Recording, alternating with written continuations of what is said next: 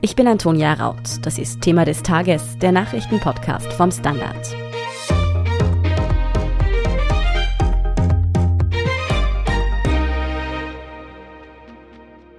Den Begriff Oligarch gibt es in Russland im Prinzip seit den 90er Jahren. Da ist eine riesige Schar an Menschen eben total verarmt und eine ganz kleine ist sehr schnell reich geworden. Nach dem russischen Einmarsch in die Ukraine hat der Westen nicht nur Sanktionen verhängt, sondern auch Maßnahmen gegen viele russische Superreiche beschlossen, die Oligarchen. Sie haben jetzt Angst um ihr Geld und diese Angst soll dazu dienen, dass sie nun Druck auf Putin machen, seine Politik zu ändern. Doch wessen Vermögen wurde da genau eingefroren?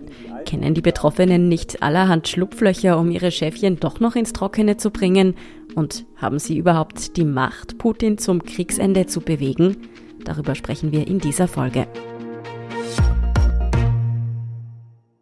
André Ballin, du berichtest für den Standard aus Moskau, derzeit natürlich vor allem über den Krieg in der Ukraine.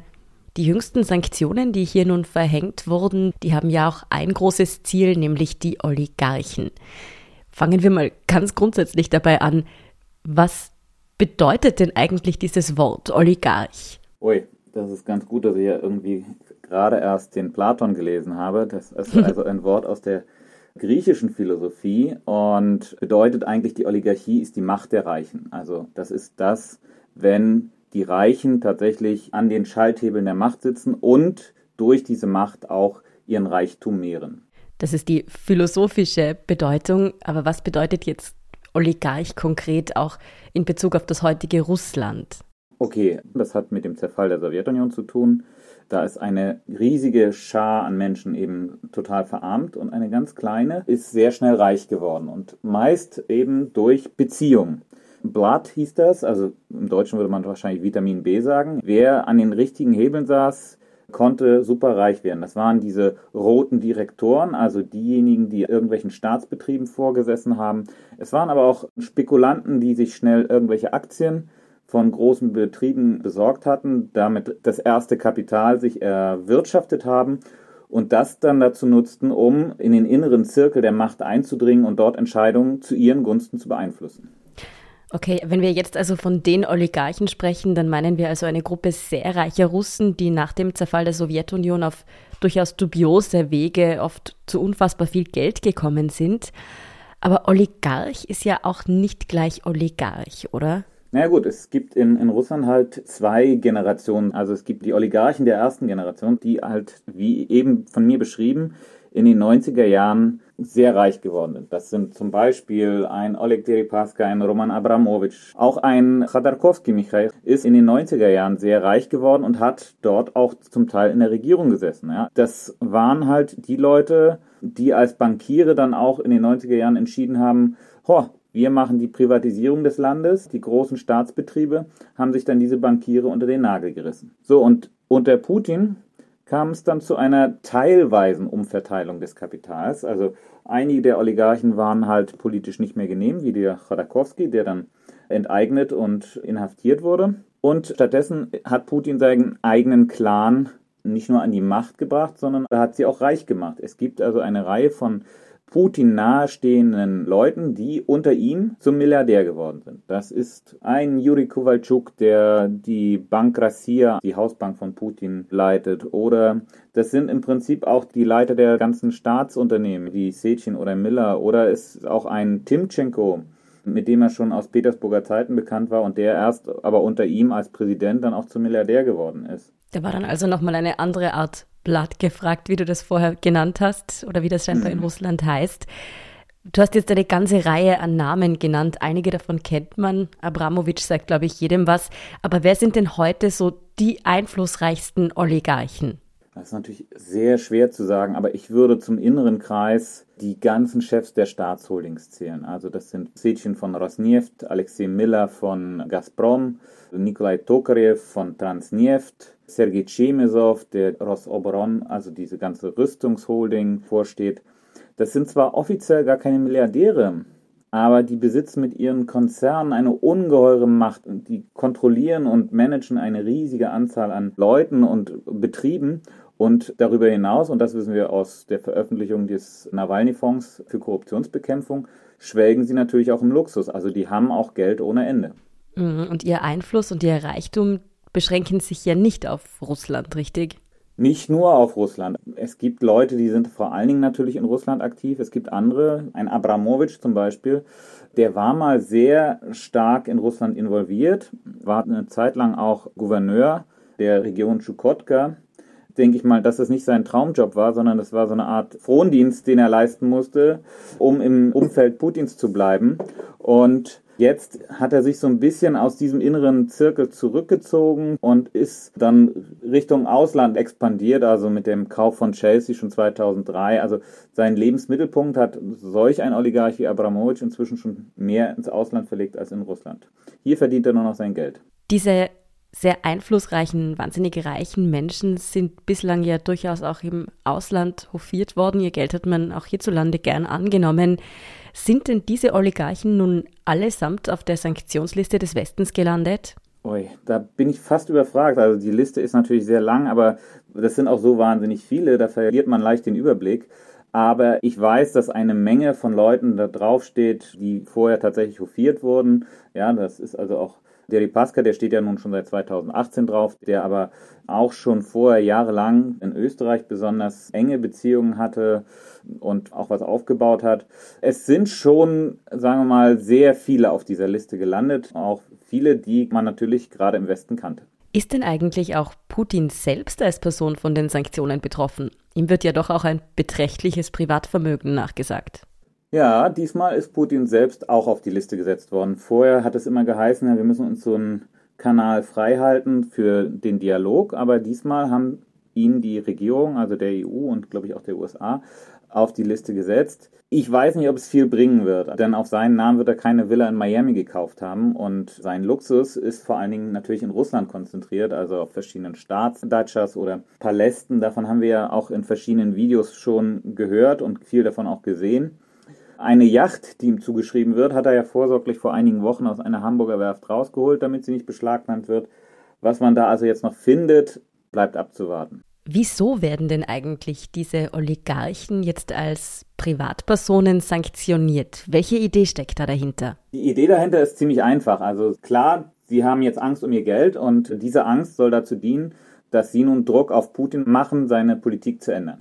Kann das funktionieren? Haben diese Oligarchen so viel Macht? Ich denke mal, es sind nicht mehr die Oligarchen diejenigen, die das Ganze bestimmen, sondern wir haben eine neue Clique an der Macht. Und das ist diese Clique der Siloviki. Das ist ein russischer Begriff, der für Vertreter der Sicherheitsorgane steht. Im Prinzip kann man das so ein bisschen mit so einem Mafia-Clan vergleichen. Und im Russischen gibt es das Wort Krischa, also Dach. Dieses Dach brauchst du, damit du nicht nass wirst im Regen. Die decken von oben eben die Geschäfte ihrer Protégés ab und kriegen dafür eben auch ihren Obolus.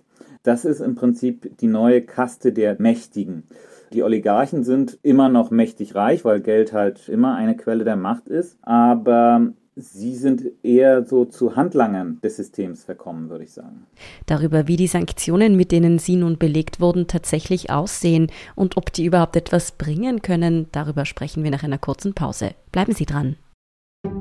Ein Job mit mehr Verantwortung wäre super. Ich will eine bessere Work-Life-Balance. Es muss ganz einfach Spaß machen. Welchen Weg Sie auch einschlagen möchten. Er beginnt bei den Stellenanzeigen im Standard. Jetzt Jobsuche starten auf Jobs der Standard.at. Andrea, es stellt sich ja auch die Frage, wie sehen diese Sanktionen gegen die Oligarchen nun eigentlich aus? Also was erwartet die jetzt konkret? Also ich das verstanden habe, wird zunächst einmal all ihr Geld beschlagnahmt und all ihr Eigentum, also das, was im Westen ist. Also das können Luxusimmobilien sein, Yachten, Fußballclubs bei einigen oder auch Aktienanteile an Firmen. Jetzt ist ja der ein oder andere dieser Oligarchen vielleicht durchaus bewandert darin, seine Schäfchen im Zweifel ins Trockene zu bringen. Wird es da nicht zahlreiche Schlupflöcher geben? Greifen diese Sanktionen überhaupt? Ich denke, zu einem gewissen Teil greifen sie auf jeden Fall. Also alle Oligarchen haben natürlich jetzt wahnsinnig viel Geld verloren. Also allein durch die Abwertung der Anteile an ihren Firmen.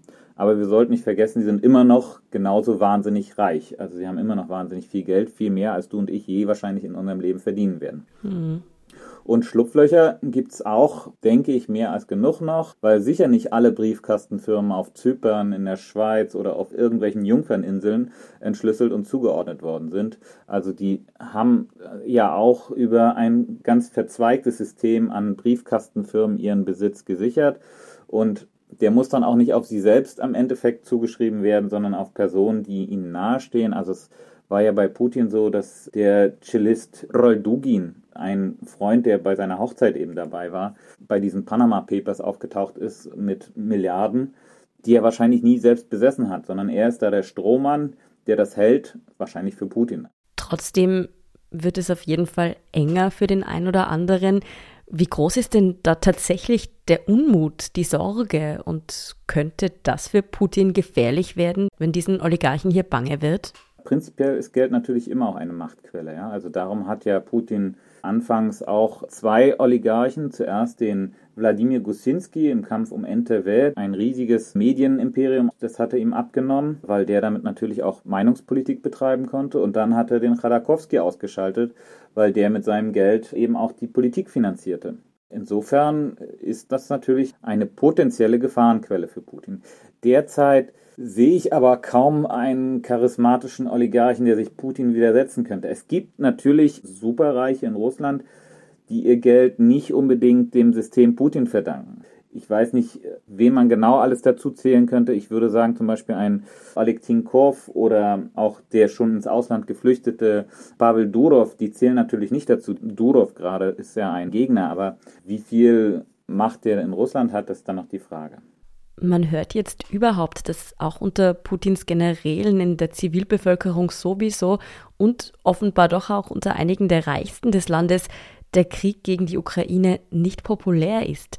Wer will ihn denn eigentlich in Russland außer Putin selbst? Also die Entscheidung ist in einem ganz engen Kreis getroffen worden. Wer genau ihn da beraten hat, ist schwer zu sagen. Es waren sicher die Hardliner aus dem Kreis des Siloviki. Wenn man sich noch einmal vor Augen führt, die Sitzung des Nationalen Sicherheitsrates war am Tage, als Putin im Prinzip die Anerkennung dieser Separatistenrepubliken beschlossen hat. Dazu muss man sagen, er hat es erst unterzeichnet, diese Anerkennung, und dann hat er diesen Sicherheitsrat einberufen, damit ihn alle überreden, dass er das unterzeichnet. Das war also völlig arrangiert und inszeniert. Aber da hat man tatsächlich auch einige gesehen, die gestockt haben, die nicht damit einverstanden waren. Also, was heißt nicht einverstanden? Sie mussten alle ihren Treueeid schwören und alle haben es auch getan, aber wenn man sich mal den Auftritt von dem Chef des Auslandsgeheimdienstes, Sergei Naryshkin, anguckt, wie der gestottert hat, wie der nicht weiter wusste, wie er am Ende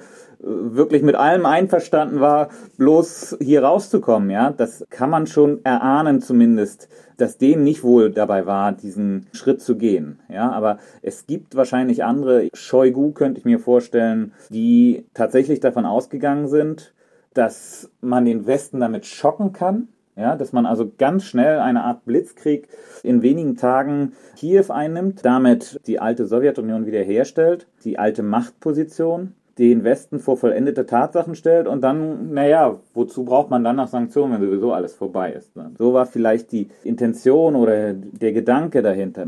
Ganz genau das nachvollziehen können wir aus der Ferne nicht, weil das uns allen sehr irrational erscheint. Genauso wie wahrscheinlich das auf einer Art Autosuggestion beruht, dass Putin und sein Kreis davon ausgegangen sind, dass sie in der Ukraine mit offenen Armen empfangen werden von der russischsprachigen Bevölkerung.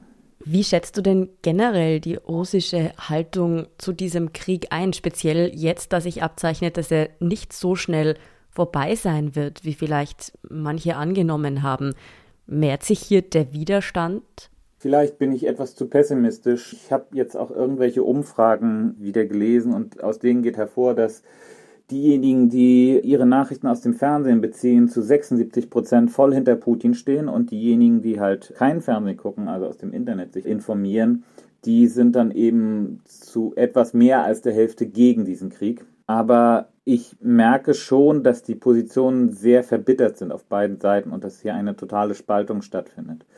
Ich bin nicht sicher, dass die Position der Kriegsgegner am Ende gewinnen wird, obwohl man das natürlich hoffen kann. Aber da müsste schon sehr viel passieren und auch sehr viel Schreckliches passieren mit russischen Soldaten, was eigentlich wir auch nicht wollen können, dass wahnsinnig viele russische Soldaten sterben in dem Krieg, dass dann wirklich hier der Unmut losbricht. Russen sind doch sehr obrigkeitstreu und folgsam und deswegen bin ich nicht überzeugt, dass irgendwie ein Umsturz oder sowas stattfindet.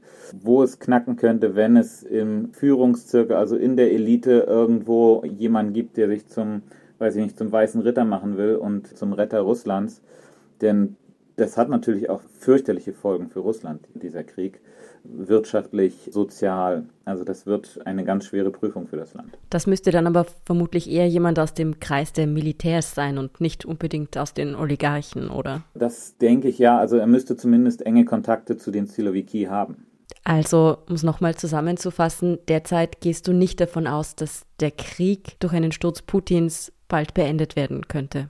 Daran glaube ich nicht. Leider keine sehr positiven Aussichten, die du uns da bietest. Aber vielen Dank für diesen Überblick und diese Einblicke, André Ballin. Vielen Dank. Falls Ihnen diese Folge gefallen hat, dann geben Sie uns doch eine 5-Sterne-Bewertung auf Spotify oder wenn Sie uns über Apple Podcast hören, können Sie uns außerdem mit einem Premium-Abo unterstützen. Das hilft uns wirklich sehr, also gern auch Freundinnen und Freunden weiterempfehlen. Wir sind gleich zurück. Eine kleine Wohnung im Zentrum. Das wär's. Ich will ein richtiges Zuhause für meine Familie. Mein Traum, ein Haus am See. Was auch immer Sie suchen, Sie finden es am besten im Standard. Jetzt Immosuche starten auf Immobilien der Standard.at. Und hier ist, was Sie heute sonst noch wissen müssen. Erstens, Russland treibt die militärische Offensive in der Ukraine derweil weiter an.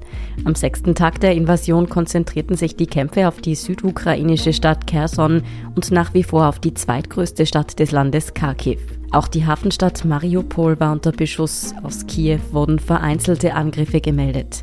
Der erwartete Großangriff der russischen Streitkräfte, die sich vor Kiew zusammengezogen haben, blieb noch aus.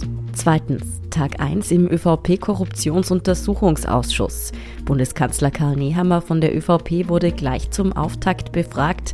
Besonders über die Zulässigkeit von Fragen kam es dabei immer wieder zu Streitigkeiten. Gegenüber standen sich dabei FPÖ, SPÖ und NEOS auf der einen Seite und ÖVP und der Vorsitzende des Untersuchungsausschusses Wolfgang Sobotka.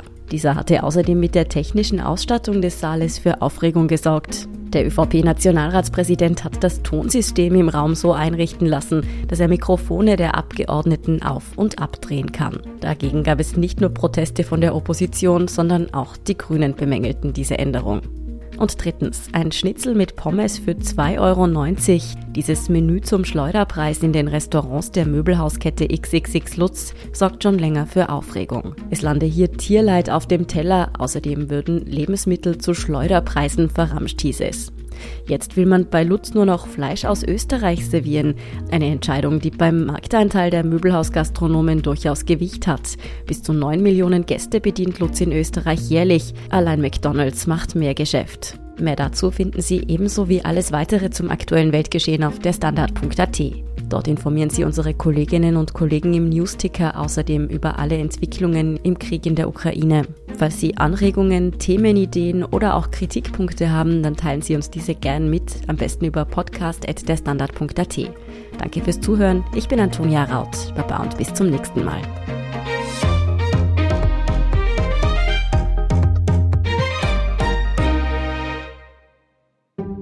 Ein Job mit mehr Verantwortung wäre super.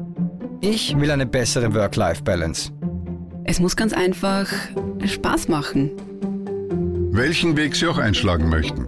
Er beginnt bei den Stellenanzeigen im Standard. Jetzt Jobsuche starten auf Jobs der Standard.at.